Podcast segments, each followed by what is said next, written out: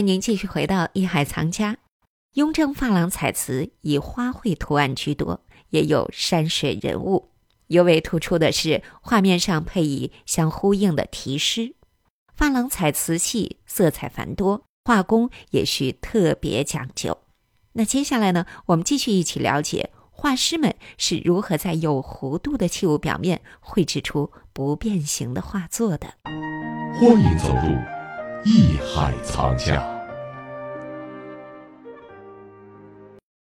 画工他是在画立体的形的，而咱们的这个画师们，他们是在平面上。我就是去画一幅画，这幅画你怎么给它合理的放到这个瓷器上？你看郎世宁很重要，他画马画的非常好，嗯，对吧？那那那个马如果画到这个，因为现在有的瓶子不是现在没有啊，嗯，就是珐琅彩上没出现，但是后期的东西有这种马的纹饰。那你看的那个是一个圆的嘛，肯定有弧度的。对但是它的马并没觉得变形，对啊，这是怎么做包到括的？这个东西就是画工们有一个问题，就是你要看到变形，是因为你这视觉是随着它弧度走的。嗯如果像你看刚才德亮说了，我平面上画了一张画，我贴到这上面，它一定就变形了。嗯也就是说，它画的时候，它会知道在什么地方的比例我要是高一点。如果你要放在平面上，如果把这个瓷器按照现在三维的技术有，嘟一弄，再给它打开的时候，它这个人物啊、山石楼台全是变形的。嗯，嗯但是你画在一个瓷器的圆的上面，它就这个弧度去画，那它就没有变形。哎，德亮，你不是也画瓷吗？对呀、可嗯但是他画的东西不怕变形，为什么？他画那叶子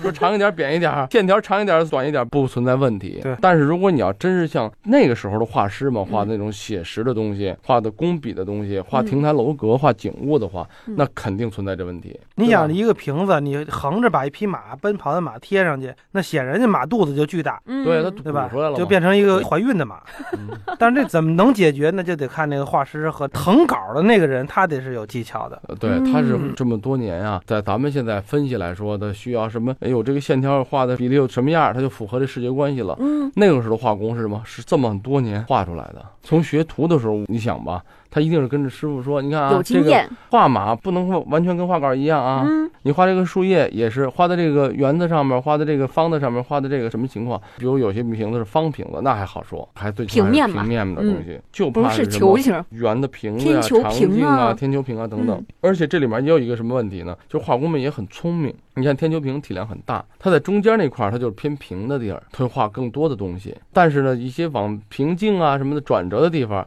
它就会画的虚一点儿，就画的不重要的东西。哦嗯，它不可能说这个人物非得把一个人脸画的这个正好转折的位置，那你怎么画它也不舒服，对不对那啊？倒是，对吧？你嗯但是你画花鸟、画虫草就不存在这问题，嗯，对吧？这叶子你随着它这个走势有变化没关系的。对对对，这对个也是画工们的一种这么多年积累的经验，很丰富。包括为什么这些瓶子啊、这些器皿上还是以这种纹饰啊、图案呀、以这种花草纹居多，嗯原因也在于此。嗯，为什么不画写实的人物啊、动物？就是还是很很容难易变形？对，很难解决这些问题，很难。但是您看，有了这个很好的画工，能在嗯瓷器上把这些非常好的图画都给它呈现出来。但是首先先得有图画呀，这个画稿必须得是皇帝钦定的吧？在这个珐琅彩上，基本上就包括乾隆也一样，因为他很喜欢，他是在尝试，而且也在试验这种新的作品嘛。嗯，包括当时珐琅彩的制作成本也是很高的，对吧？颜料都是进口都的，是进口对吧？的，你说嗯制作成本是很高的。有了这么高的制作成本，是因为皇帝还要用，就因为他喜欢，所以他是一定要审这个稿子的。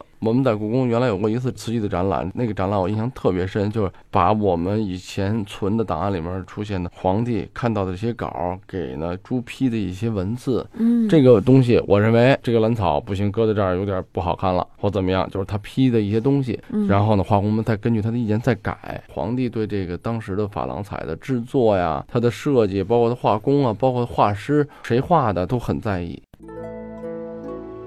如今，在台北故宫博物院珍藏有这样一件铜胎画珐琅皇帝牡丹纹盘龙瓶。台北故宫博物院副研究员陈慧霞是这样介绍这件极具雍正朝珐琅彩特色的器物的。这件盘龙瓶上，如果你仔细的看，除了牡丹纹之外，旁边还有蝙蝠，重复七天。对，还有灵芝，这些都是雍正皇帝很喜欢的母题。这个两条龙的这种方式是做立体浮雕的立体浮雕，这也是它很特别的一点，就是说它本身的纹饰是平面的，嗯可是它把黄色跟金色做对比对。它在用色上面，其实这个是雍正朝的一个特点，就是说它的颜色晕染开来以后有浓淡的变有浓化淡，但是它的颜色感觉却非常的干净的感觉，所以它在皇家的气势里面，它其实有一种雅的味道在里头。说到雍正时期器物的雅致，这和雍正致力研究珐琅彩原料有很大关系。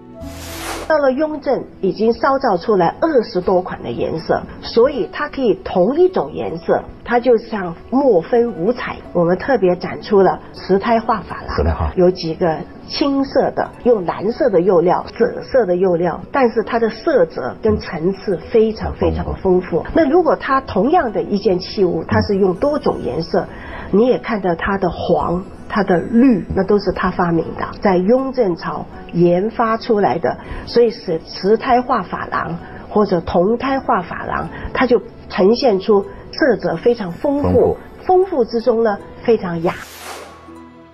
中国的工艺美术啊，可以这么讲，通过咱们说讲这个珐琅彩啊，工艺美术可以发展到了一个极致。对，其实就是想要超越的时候，对可对能对往往会走向这样的一个状态。对，就比如说乾隆皇帝想要超越他父亲，所以他就在瓷器上呢有更多的花样。嗯，我的工艺、我的造型、我使用的我颜色，我的画工啊，我嗯用的釉料啊，等等啊，是吧？咱聊一个大家也比较感兴趣的事儿，嗯，就是这个纸上或者卷上的画儿是怎么画到那瓷器上的？完了，画工再照着它画，再描出来的。呃，比如说啊，就是郎世宁画的一幅画，嗯，皇帝想，哎，我这画不错。比如说什么某个冷梅啊，什么这些画家，嗯我画的一个呃竹子挺好，或画一个梅花不错，我怎么样画到这个碗上呢？那首先就是要画到什么器型上。你说它一幅大长卷，它不可能让你画到一个扁的盘儿上。比如相对来说，一个小的花卉，他觉得哎这个图形不错放，碗儿上，这个时候，画工们就是去把这原来这画作的构图怎么合理的安排到晚上。比如说吧，咱们看看黄底儿的这个珐琅彩的桃花纹碗，嗯，画的是桃花嘛，桃树啊。嗯，哎，怎么在这个树枝上，怎么在这个器型上结合的很美？我的意呃思就是，它是纯临嘛，还是说不是也纯临有个复写纸什么踏一下不不那不哦没种？那是纯林。这点我就告诉你，肯定是林，因为它拓，首先画面大小不一样，形式也不一样。嗯，对吧？？你咱们都知道碗是底是小，上面大。如果弄成一平面，它肯定是 T 字形的，类似这种，还是我看这张画儿特好，我就纯临临到那个碗上，它就纯设计复制哎哦，把它的构图放到一个器型上，所以也是有非常高的艺术的水准的。对呀、那不难度就挺大的呃啊，不是挺大，是非常非常大。这不就是我们现在美院的学生那个最基本的一个，照着经典能够把它临下来，这不是咱们最基本美院的学生达不到，为什么美院学生只是叫做复制下来？就是他看到是平面的，他也在画平面的，嗯嗯，可以，以画等大或者放大一点或者缩小一点。但那个时候的画工可不是，它得是变重形，新再去变形和设计，还要体现出原来画工。比如你临的是赵孟俯的画嗯，你临的是郎世宁的画，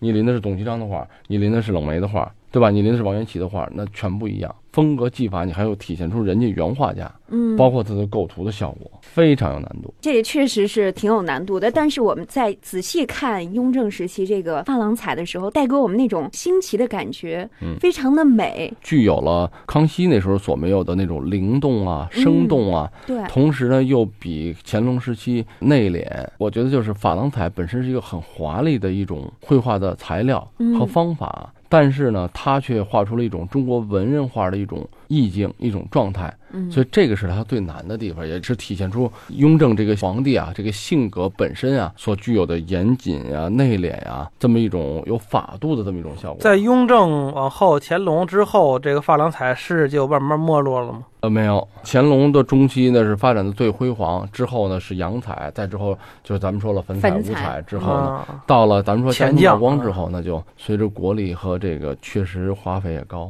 嗯，就变成了只是在照搬先帝的以前的这种技法，画一些宫廷的东西，这是才慢慢走下坡路。而且这种珐琅彩瓷器吧，当初在民间是难得一见的，嗯这个仅仅是御用的东西，是吧？第一是成本高，第二是有皇家的控制，不让你用。就跟你对黄袍似的，谁都知道我可以做块黄布穿在身上，那就砍头呗。哎，德亮现在已经放开了，嗯所以你可以尝试一下，他现在这不是已经别剃只光画头了青花了。哎，我是觉得咱们珐艺琅海彩藏家要是能够给我提供一些个钱财原料的话，我烧出那杯子来，我可以烧一对儿送你们一个，我留一个。这还自个儿留一个，还想的挺不嗯多都的得。送 我吗？旁边凭坐什着么画都家，送呢旁边坐着画家都没说，他这个猫， 他能逮耗子。行啊，完了咱们试一试啊。好，好，感谢朋友们收听我们本期节目，让我们下期《艺海藏家》再会。再见。再见。这里是艺海藏家。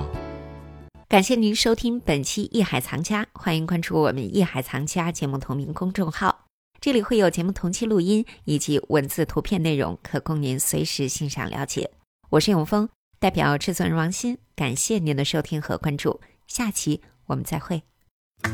本内容由喜马拉雅独家呈现。